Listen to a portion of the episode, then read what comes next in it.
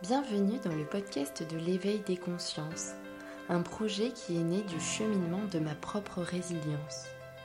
La motivation qui anime le podcast est de créer de nouveaux paradis, un monde plus juste au travers duquel les humains s'épanouissent en créant du lien. L'idée est tout simplement de partager des sujets qui font du bien à l'esprit et au corps. L'éveil des consciences podcast, c'est quoi? C'est un podcast qui tend vers une meilleure connaissance de soi des autres et de l'environnement.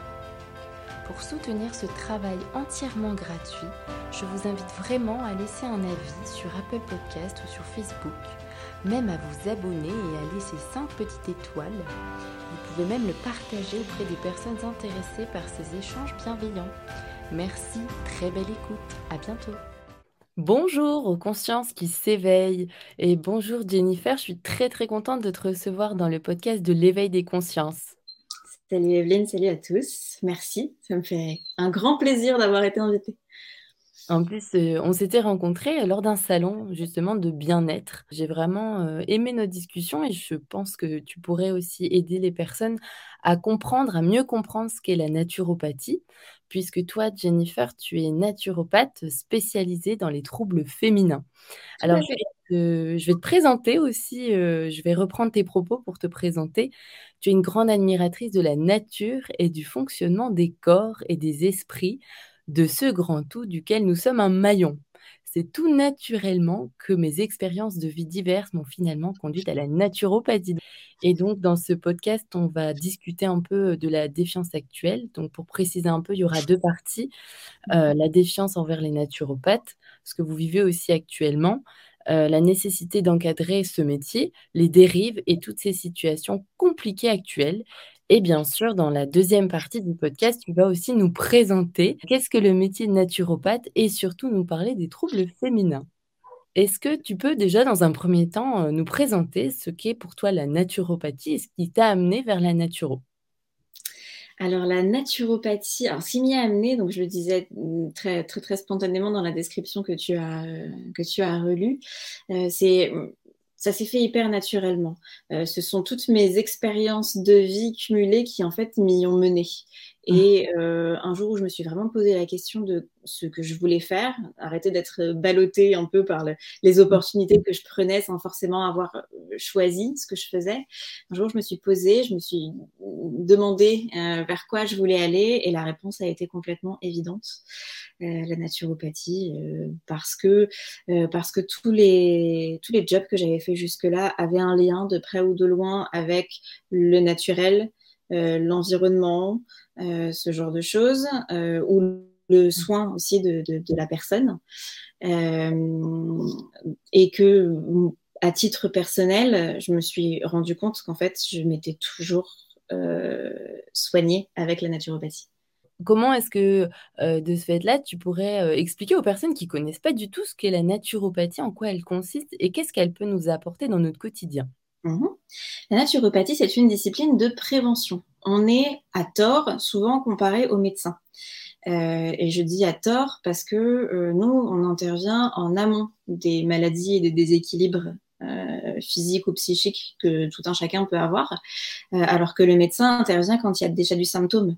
Le médecin traite le symptôme. Nous, en tant que naturopathes, on essaye vraiment de tendre à l'homéostasie. Donc l'homéostasie, c'est l'équilibre euh, du fonctionnement du, corps euh, et donc à prévenir justement le moindre déséquilibre qui mène aux pathologies et aux maladies.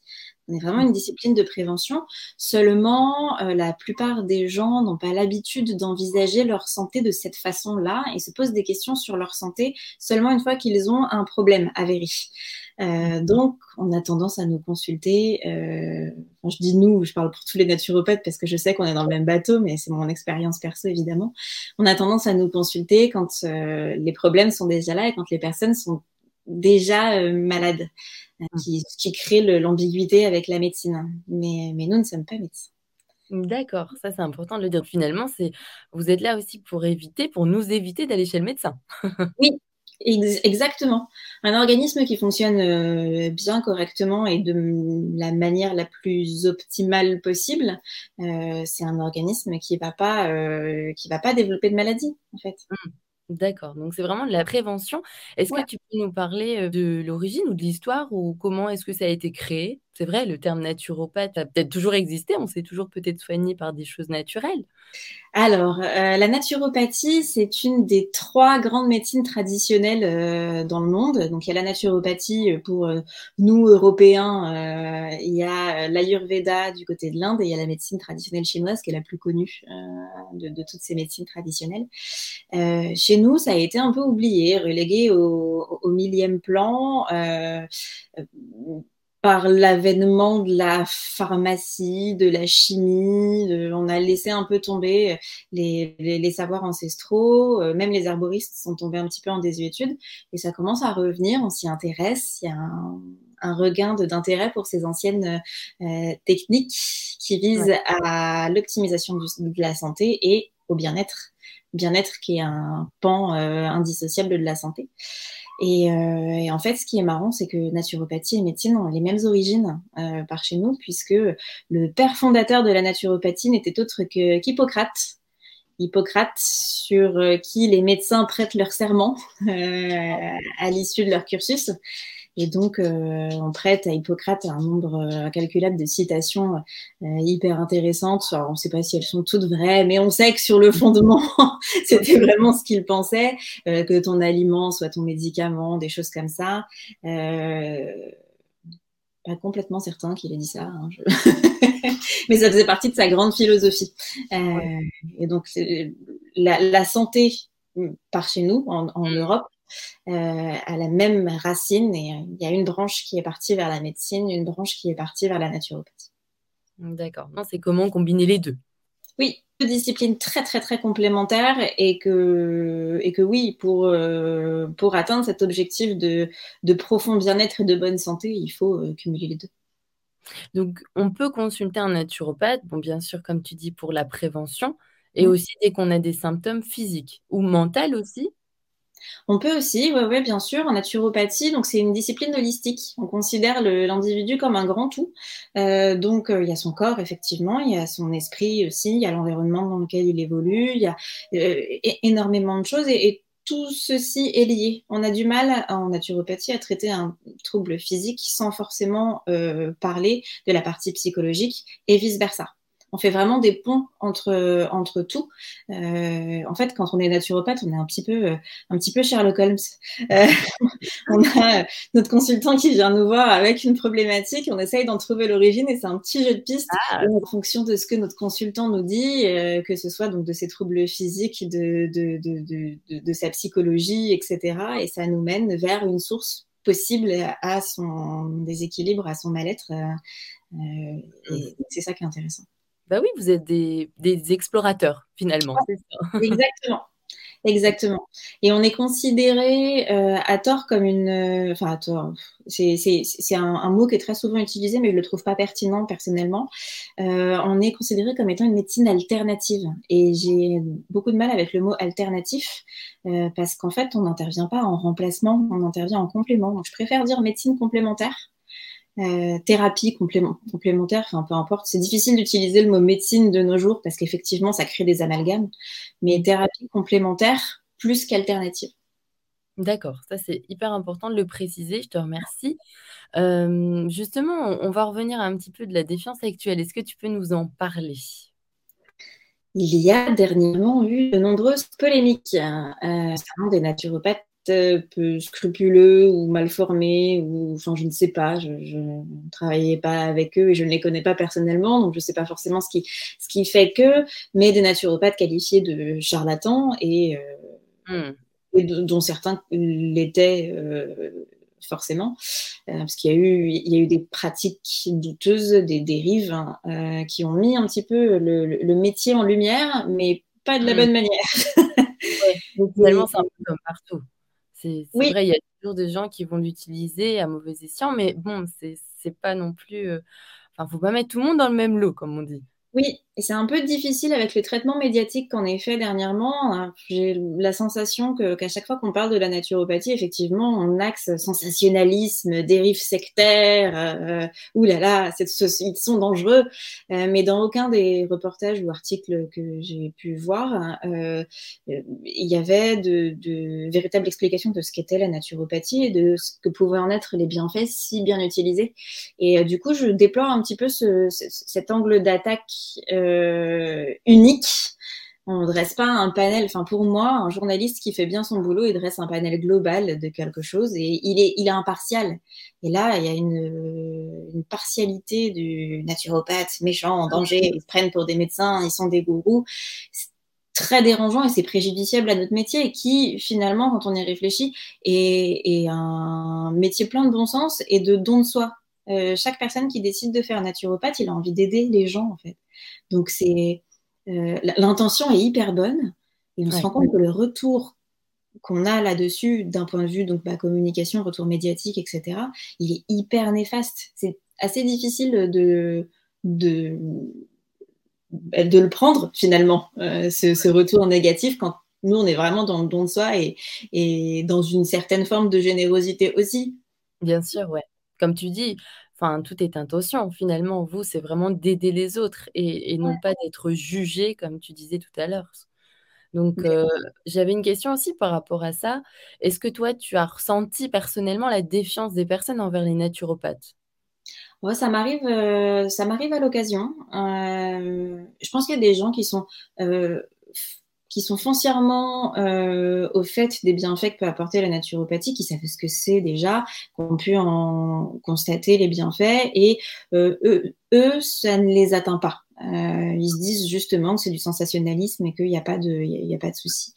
Euh, il y en a d'autres qui, du coup, ne savent pas trop ce qu'est la naturopathie, comme c'est une profession qui reprend un peu de, enfin, qui, recommence à avoir le vent en poupe, mais qui avait été oubliée.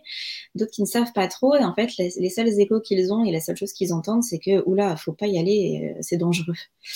Euh, mm. et parfois, ça m'arrive effectivement d'avoir ce genre de retour, principalement sur les réseaux sociaux. Les gens qui arrivent dans mon cabinet, généralement, ils sont déjà convaincus des bienfaits de la naturopathie et je ne retrouve pas cette défiance en cabinet euh, physique.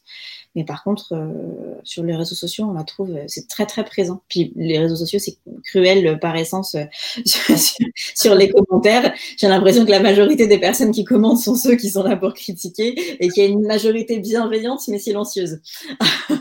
c'est souvent comme ça. On entend souvent les gens qui se plaignent, hein, comme on dit aussi. On aime bien euh, dire quand ça ne va pas, mais par contre, quand ça va, on le dit pas. c'est ça. C'est ça, c'est ça. Donc, il y a une défiance. Je pense qu'elle est justifiée.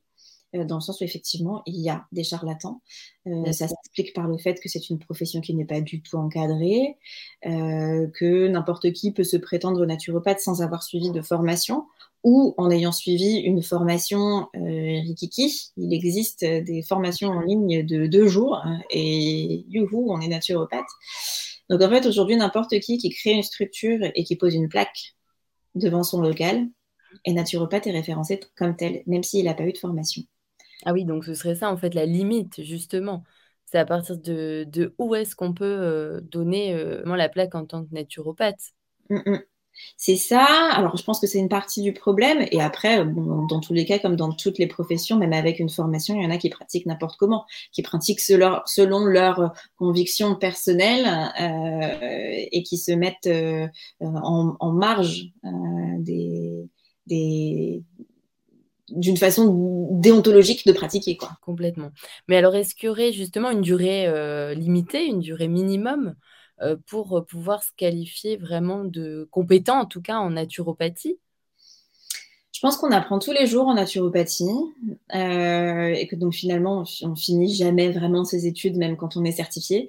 J'ai fait mon cursus en deux ans. Euh, et à la fin de mon cursus, euh, honnêtement, enfin, à force de d'ensuite avoir des consultants, euh, tomber sur des, des, des, cas divers et variés, échanger, on se rend compte qu'à la fin du cursus, on est quand même, hein, même s'il est complet, euh, on, on, est quand même euh, un petit peu désemparé et, et, et, très hésitant sur les premières consultations.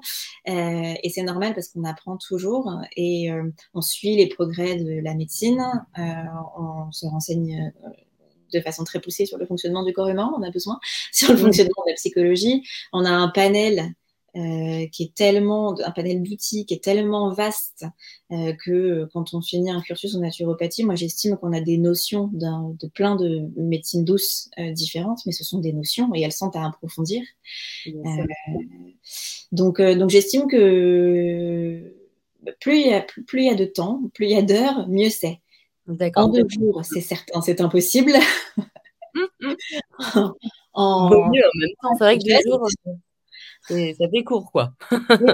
Et je connais des gens, hein. j'ai déjà eu euh, quelqu'un qui m'a dit, donc une conversation très sérieuse, moi je venais d'être euh, certifiée, et euh, conversation avec quelqu'un qui me dit, non, non, mais de toute façon, je vais pas faire d'école, j'ai suffisamment lu sur la naturopathie, mais je, je, vais me reconvertir, je vais devenir naturopathe. Et j'ai dit, mais comment ça, pas d'école, pas d'école, pas de formation Non, non, non, j'ai beaucoup lu sur la naturopathie, j'ai pas besoin. Bah si, en fait. Et en fait, bah si, si, parce que justement, cette déontologie, euh, qui est nécessaire à notre métier, on ne l'apprend pas dans les bouquins.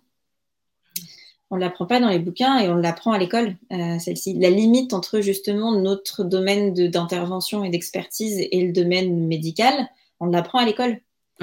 Euh, je sais qu'il y a énormément de personnes qui se lancent dans des études de naturopathie et qui pensent que, par exemple, ils vont pouvoir euh, faire des mélanges d'huile essentielle et les vendre à leurs consultants.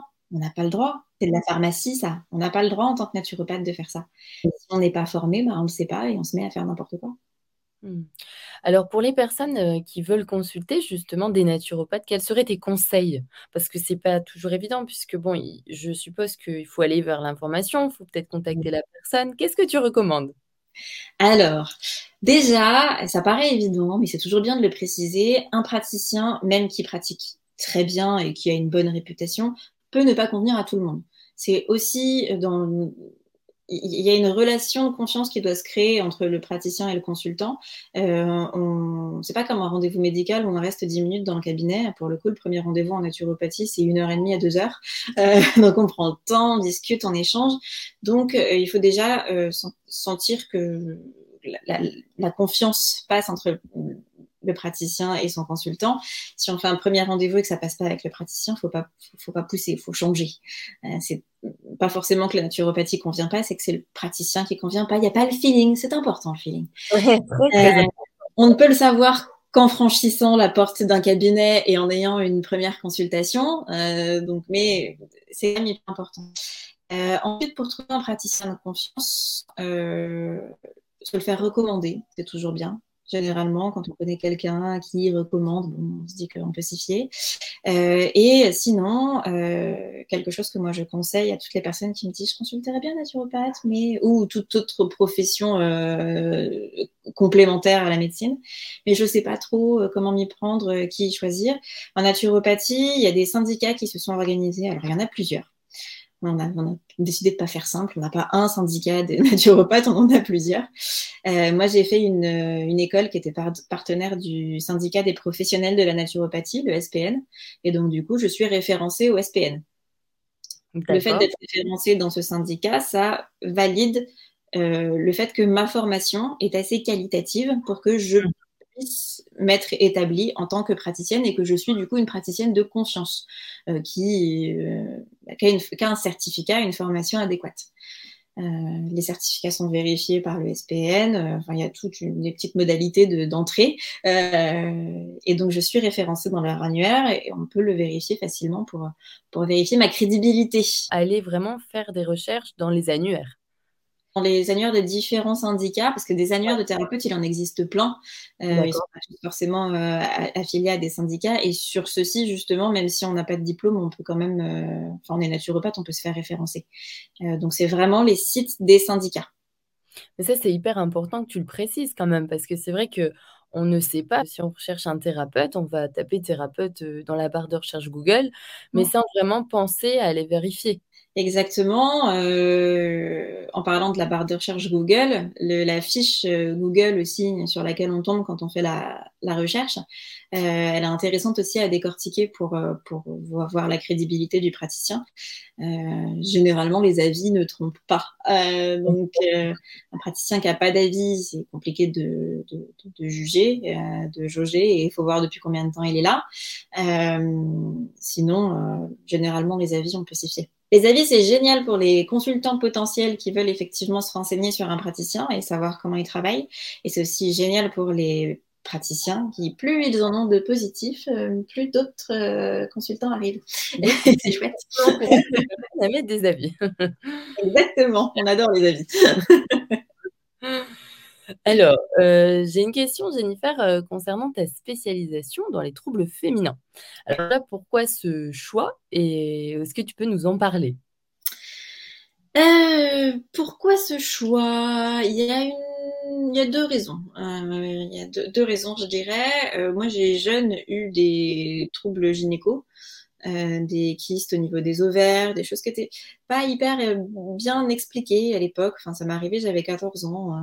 Je, violente douleur euh, côté droit euh, bas du bassin. On, a pensé appendicite, c'était pas l'appendicite. En fait, j'avais du kyste euh, qui faisait cinq fois mon ovaire. j'avais 14 ans, je me suis retrouvée chez gynéco et je me suis retrouvée sous pilule alors que, alors que j'avais 14 ans, pas de relation sexuelle et c'était pour résorber mon kyste, vive la pilule. Euh, j'avais à l'époque du SPM plutôt, enfin SPM plutôt costaud, euh, des douleurs de règles assez conséquentes. Euh, donc c'est un sujet qui m'a toujours intéressée euh, et sur lequel j'ai eu des soucis euh, moi-même à une époque. Et euh, en m'établissant en tant que naturopathe, euh, je me suis rendu compte que j'attirais ces consultantes euh, qui, qui, du coup, euh, expérimentaient ce genre de soucis, donc l'endométriose, le syndrome des, des ovaires polykystiques, les gros SPM, tout ça. je me suis vraiment rendu, rendu compte que j'attirais ces consultantes et qu'elles représentaient une grande partie des personnes qui venaient me consulter. donc la spécialisation est venue toute seule. Et toi?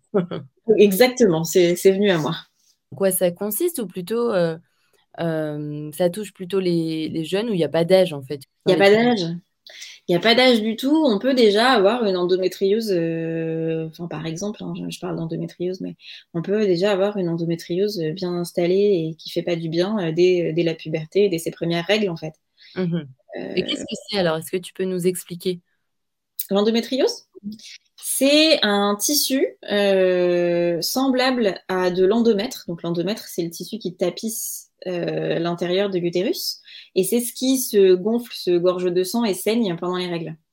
Et donc là, il y a un tissu qui ressemble, mais qu'en est pas vraiment, qui est un peu muté, euh, qui se met à migrer en dehors de l'utérus et qui va, j'utilise le mot coloniser parce qu'on comprend bien, mais qui vient se développer et s'accrocher à d'autres organes. Donc, mhm. Euh, généralement, ce sont les, les, les, organes les plus proches de l'utérus, parce que ça, migre gentiment, donc le bassin, euh, un petit peu de système digestif, les ovaires, euh, ce genre de choses. Euh, mais ça peut remonter, euh, ça peut remonter nettement plus haut et aller, aller ailleurs. on a retrouvé, on a pu retrouver dans certains cas rares et extrêmes du tissu semblable à de l'endomètre au niveau du diaphragme ou des poumons. Euh, ça, c'est rarissime. Et en fait, la particularité de ce tissu, c'est que comme il réagit, au cycle hormonal, euh, ben, tous les mois, à la période où on est censé avoir nos règles, ce tissu se met à saigner aussi et il crée des hémorragies internes dans tout le corps, partout où il a migré. Ce qui crée des douleurs euh, très très conséquentes, qui peut être dans certains cas vecteur d'infertilité, mais pas toujours. Euh, et ce qui est euh, intéressant et complexe aujourd'hui dans le traitement de cette pathologie, c'est euh, qu'il y a autant de cas, de types d'endométriose que de femmes atteintes. Les symptômes sont pas forcément les mêmes, les douleurs sont pas forcément localisées au même endroit, pas forcément au même moment du cycle. Mmh c'est très très très très varié. D'accord, donc c'est subjectif finalement à la personne. Et toi, donc comment tu, vas intervenir euh, par rapport euh, justement au soulagement de ces douleurs? Donc moi, du coup, j'interviens en complément de la médecine. Je conseille toujours à ces femmes de se faire suivre. Généralement, elles le font puisque en tant que naturopathe, je ne pose pas de diagnostic. Si on vient me voir parce qu'on a de grosses douleurs de règles, j'irai pas à dire oh c'est probablement une endométriose. D'une part parce que j'en sais rien, et que euh, et que en plus c'est pas mon job de poser des diagnostics, c'est celui des médecins. Donc généralement quand on vient voir et qu'on dit j'ai une endométriose, c'est que ça a été diagnostiqué et que du coup il y a un traitement médical qui a déjà été envisagé avec un gynécologue ou un autre un autre médecin. Euh, donc moi déjà je m'adapte à ce traitement envisagé. Donc je peux aussi bien accompagner des femmes qui sont sous pilule pour justement euh, euh effacer les symptômes tout ça et que ce soit plus supportable. Euh, donc, je peux accompagner des femmes sous pilule, je peux accompagner des femmes qui ne veulent pas de traitement hormonal, même si ça leur crée des douleurs très, très, très, très, très, très, très, très mhm. conséquentes mais qui ne veulent pas d'hormones et qui veulent essayer de trouver des solutions sans. Euh, je peux accompagner des femmes qui, euh, qui se sont fait retirer l'utérus, voire l'utérus et les ovaires parce que c'était trop conséquent.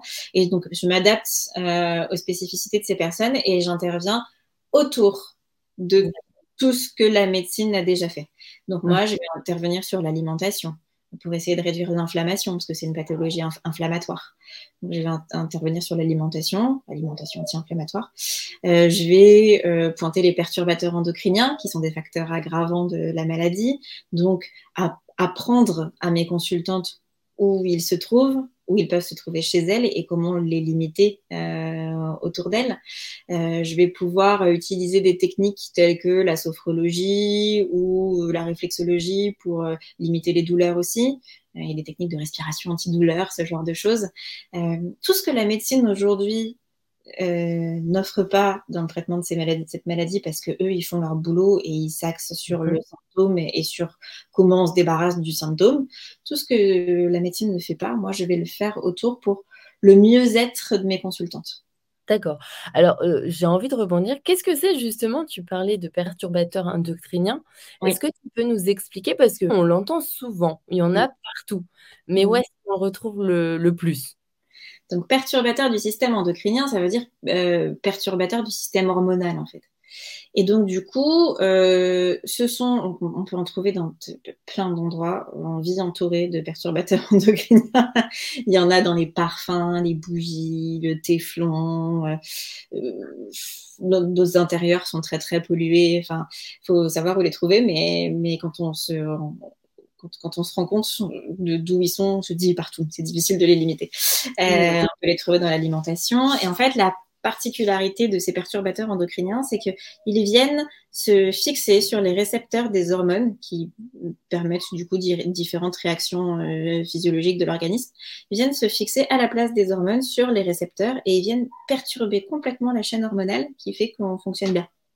D'accord. Ok, donc c'est des vilains méchants euh, perturbateurs qui viennent. Euh. C'est ça. Ils se prennent pour ce qu'ils sont pas et ils nous enquiquinent. ils se prennent pour des hormones.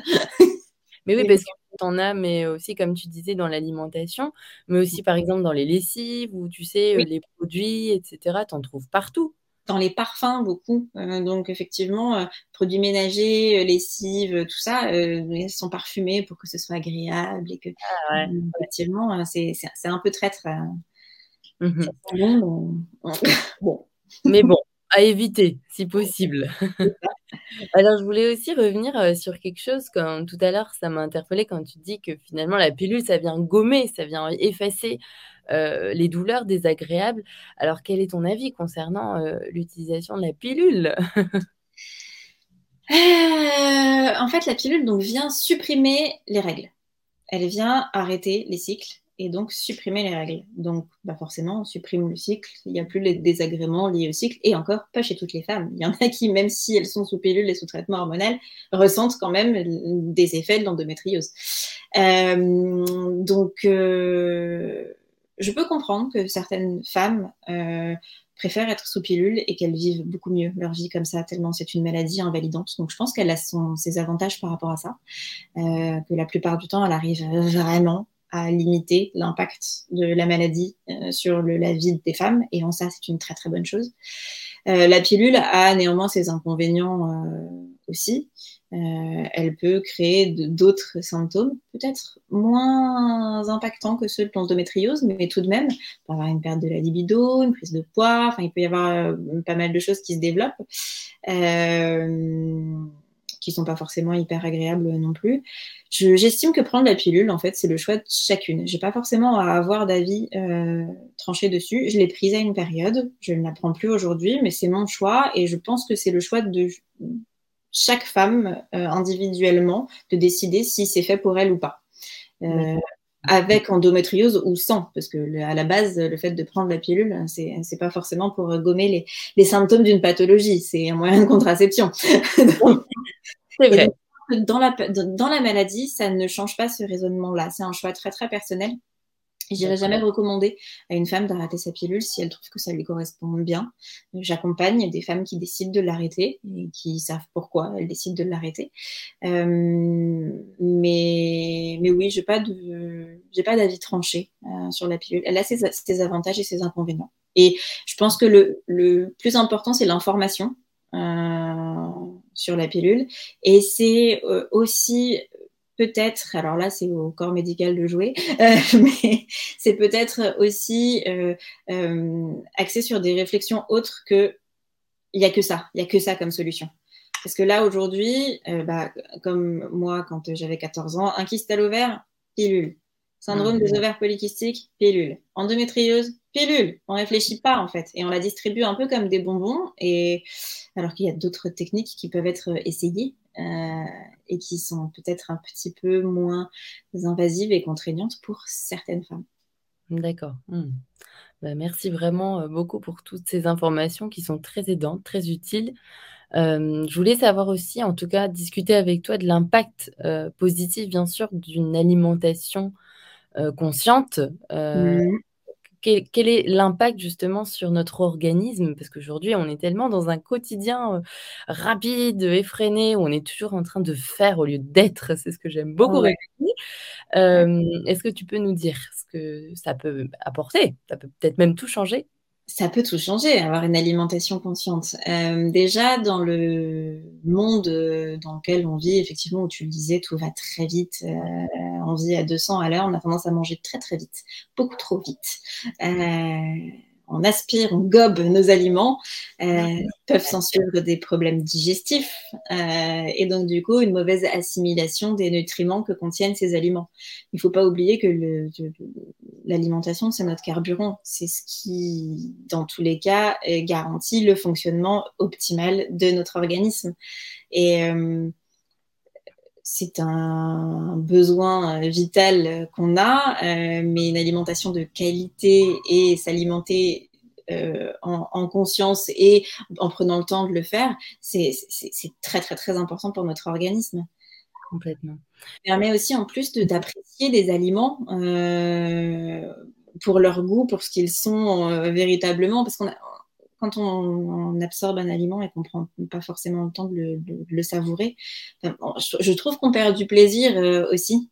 Euh, et puis le fait de s'alimenter en conscience, euh, ça, ça, permet aussi de, pouvoir... ça n'a que des, bienfaits et que des bénéfices en fait pour le fonctionnement du corps et même de la tête. On retrouve mmh. du plaisir dans le fait de manger. Mais j'avais aussi, tu sais, j'ai entendu une émission de Fabrice Midel, en tout cas d'un interviewé, c'est un médecin pour le coup. Mmh.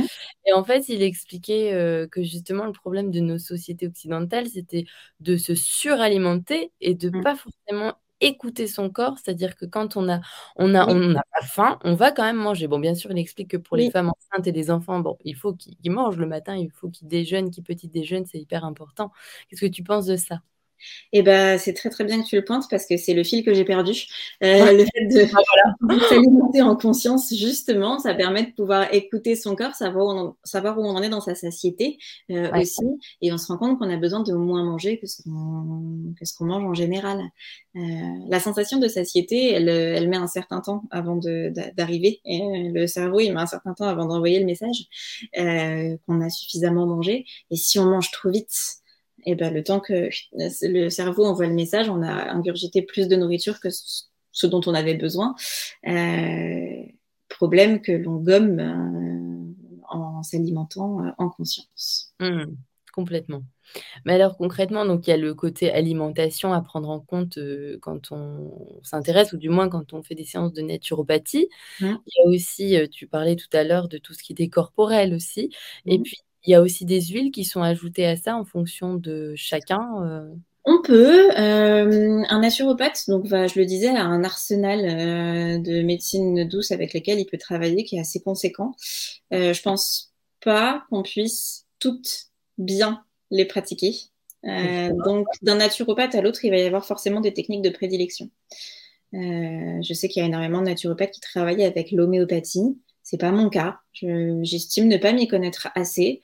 Donc du coup, personnellement, je ne travaille pas avec l'homéopathie, même si j'ai absolument rien contre. C'est juste que je me sens pas assez experte dans le domaine pour, heu, pour la conseiller à mes consultants. Heu, en revanche, je travaille personnellement beaucoup avec l'aromathérapie, avec, heu, la réflexologie palmaire et plantaire, heu, avec la sophrologie, heu, également, avec laquelle j'obtiens de de bons résultats sur, heu, sur certains motifs de consultation. Heu, donc on a tout un tout un arsenal et on peut pas tout bien pratiquer. D'un d'un praticien à l'autre, les techniques seront différentes, Mmh. nécessairement. Alors est-ce que tu pourrais nous expliquer concrètement comment se passe une séance? Alors, la 1re séance, c'est une séance qu'on appelle l'anamnèse. Heu, c'est une séance, heu, assez longue, il faut prévoir 1 heure et demie à 2 heures. Et heu et encore, c'est parfois très, très frustrant pour les professionnels que nous sommes parce que parfois, au bout des 2 heures, on n'a pas posé toutes les questions qu'on voulait poser. Heu, mais on se dit qu'il faut quand même relâcher notre pauvre consultant qui nous raconte tout de sa vie depuis 2 heures. Heu, on pose des questions très, très poussées, heu, sur, heu, les habitudes de nos consultants, sur leur fonctionnement. Donc on fait toutes les sphères, digestives, urinaires, circulatoires, toutes les sphères physiques, de du fonctionnement du corps de de notre consultant. Heu, on lui pose aussi des questions sur sa sa psyché, son état d'esprit et cetera. Heu, on fait un on on regarde comment il mange, on lui pose des questions sur ses habitudes de consommation, sur son environnement. C'est vraiment très, très poussé, très, très varié. On essaye d'en savoir le plus possible pour justement avoir ces petits indices dont je parlais tout à l'heure, heu et jouer à Sherlock Holmes et se dire: mh.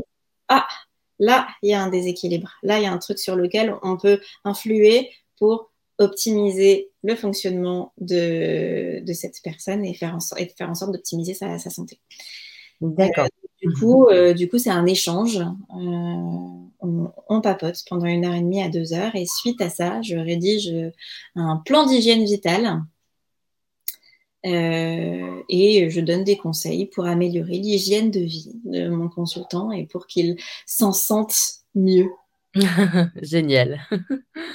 Super et La 1re consultation et après il y a des consultations de suivi, hem, pour qui le désire. C'est pas du tout obligatoire, mais mais il y a des consultations de suivi où on fait des réglages en fonction de ce qui a commencé à être mis en place, de comment réagit le consultant, de ce qu'il a envie de travailler, de c'est vraiment un un échange et le naturopathe est est, heu, est est là pour, heu, apprendre à son consultant à Mmh mh. s'occuper de lui. C'est-à-dire que je D'accord. peux pas juste moi lui dire: «Vous faites ci, vous faites ça, vous allez voir, ça ira mieux». Je lui explique pourquoi, heu, cette chose qu'il faisait comme ça a du coup déclenché tel ou tel déséquilibre et pourquoi en agissant là-dessus, ça va, heu, améliorer les choses? Pour que vraiment la personne comprenne les mécanismes et puisse devenir acteur de enfin que le la personne puisse devenir actrice, pardon, de sa santé. D'accord, ouais. Oui, le but, c'est de pas non plus les rendre dépendants, bien au contraire, mais de leur expliquer, de les éduquer sur certaines choses et puis bien sûr qu'ils prennent ensuite leur envol. Exactement. À savoir que c'est un travail de longue haleine généralement. On va pas voir un naturopathe qui va voir un médecin justement en se disant, heu heu: «Ah, j'ai mal quelque part, je veux un truc pour que ça aille mieux tout de suite». C'est moins immédiat. Forcément, on agit en profondeur sur l'hygiène de vie de la personne, donc ça prend du temps à se mettre en place. Donc il faut se il faut s'attendre à à un processus quand on va Oui. consulter un naturopathe. Mmh Heu, est-ce que tu pourrais nous peut-être nous parler, heu, d'une, hem, peut-être d'un suivi avec une personne qui t'a particulièrement touchée ou dans lequel tu as vraiment constaté une évolution flagrante?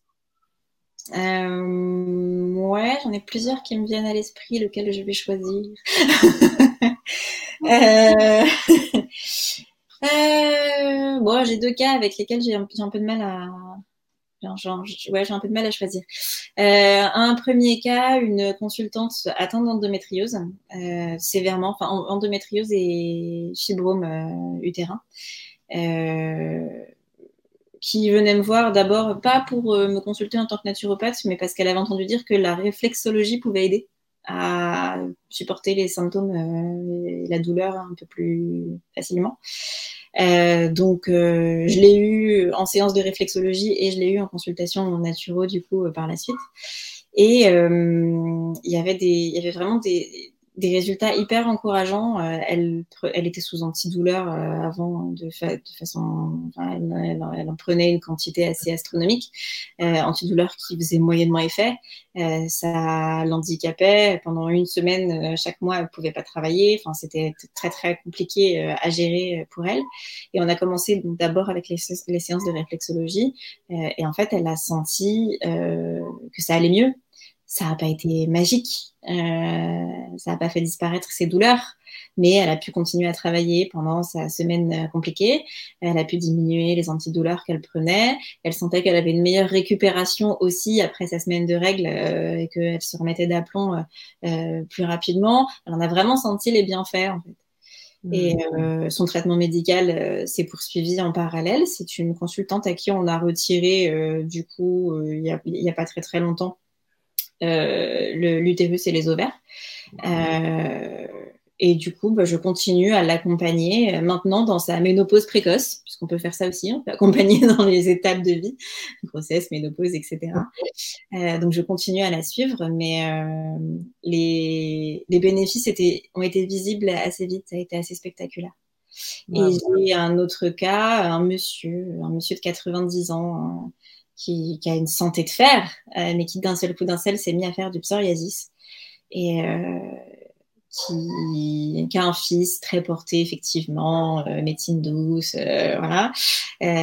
Son, son, fils lui a conseillé de venir me voir et et je lui ai dit, moi, je vais pas traiter votre psoriasis, je vais essayer de remonter à la cause. Et en fait, il s'avère que ce monsieur avait euh, un gros, gros, gros, gros stress puisque sa femme euh, un Alzheimer hein, qui dégénérait assez vite et était sur le point d'entrer en EHPAD, le vivait très, très mal et le faisait très mm, mal vivre à sa famille aussi. Et lui était très très très stressé de ça. Et c'est son stress qui lui déclenchait le, psori le psoriasis. Et ne pouvant pas supprimer la source de son stress, là, on pouvait pas y faire grand chose bah, le, le, suivi a été de lui apprendre comment euh, essayer de le gérer au mieux, euh, de l'accueillir et puis de, de faire avec euh, ce stress.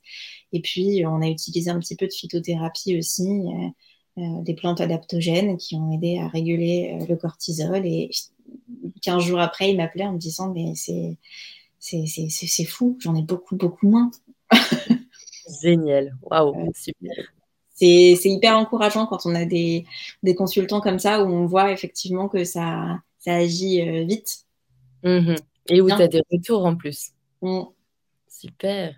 Alors, euh, bah, écoute, Jennifer, je voulais te demander, pour terminer cette belle interview, est-ce que tu aurais allez, un petit dernier mot euh, à dire aux consciences qui s'éveillent En tout cas, quelque chose qui t'inspire euh, C'est la petite question que je pose à tous les interviewés à la fin de leur échange. ah, si j'avais su, j'aurais pris le temps d'y réfléchir. Euh, je, je, je pense, oui, un mot de la fin. Euh, le retour aux sources, c'est mmh. fondamental.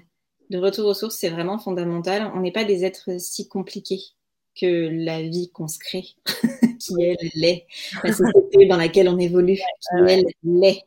Euh, nous, on n'a pas besoin de grand chose en fait en tant qu'être humain pour pouvoir s'épanouir et pour pouvoir vivre heureux. Et parfois, il faut savoir prendre un petit peu de hauteur par rapport à ça et revenir à l'essentiel. Merci beaucoup. En tout cas, ça vibre vraiment et euh, merci pour ton partage. C'est vrai, retourner à l'essentiel, finalement, il n'y a rien de tel. Hein, on l'a bien vu aussi. Euh, Exactement. Ce qu'on a pu vivre, enfin, revenir à l'essentiel, se reconnecter à soi, se promener dans la nature, voilà, juste oui. de la vie, des simples. Bien sûr, il n'y a rien de plus agréable et, épanouissant sur le moment et, libérateur que de regarder, je sais pas, un, joli ciel plein de belles couleurs, fleurs, enfin, s'émerveiller des petites choses, voilà. Voilà, passer du temps avec ton chien, par exemple, que je vois la caméra. qui adore, euh, du coup, passer du temps avec moi, qui est devenu la mascotte de certains de mes consultants, hein, parce que comme le, cabinet est à la maison, euh, je, ne le laisse pas avec tous les consultants. Il y en a qui sont pas à l'aise avec les chiens, mais il y en a qui me le demandent. Il est, il est thérapeute aussi à sa façon. il y a des thérapies comme ça avec euh, des, des, animaux, donc oui, ça peut aussi aider les personnes. Tout à fait. J'ai chien et chat et mon chat ne vient qu'avec les personnes qui ont des petites faiblesses émotionnelles. Ah, elle est très sauvage, elle vient pas voir les gens et de temps en temps elle pointe le bout de son nez et c'est toujours quelqu'un qui, qui en a gros sur la patate, généralement. Bon, bah, elle a son rôle à jouer. Vous formez se poser sur les joues. bah, merci beaucoup euh, Jennifer pour ce moment et puis surtout pour ton partage et ton expérience. Et puis merci aux personnes et aux consciences qui s'éveillent de nous avoir écoutés. N'hésitez pas à poser des questions euh, à Jennifer. Si jamais euh, elle sera ravie euh, d'y répondre et je serai très avec plaisir de te les transmettre, de te les partager. N'hésitez pas aussi bien sûr à vous abonner et à partager ce podcast. Je vous dis à bientôt. Au revoir. Au revoir.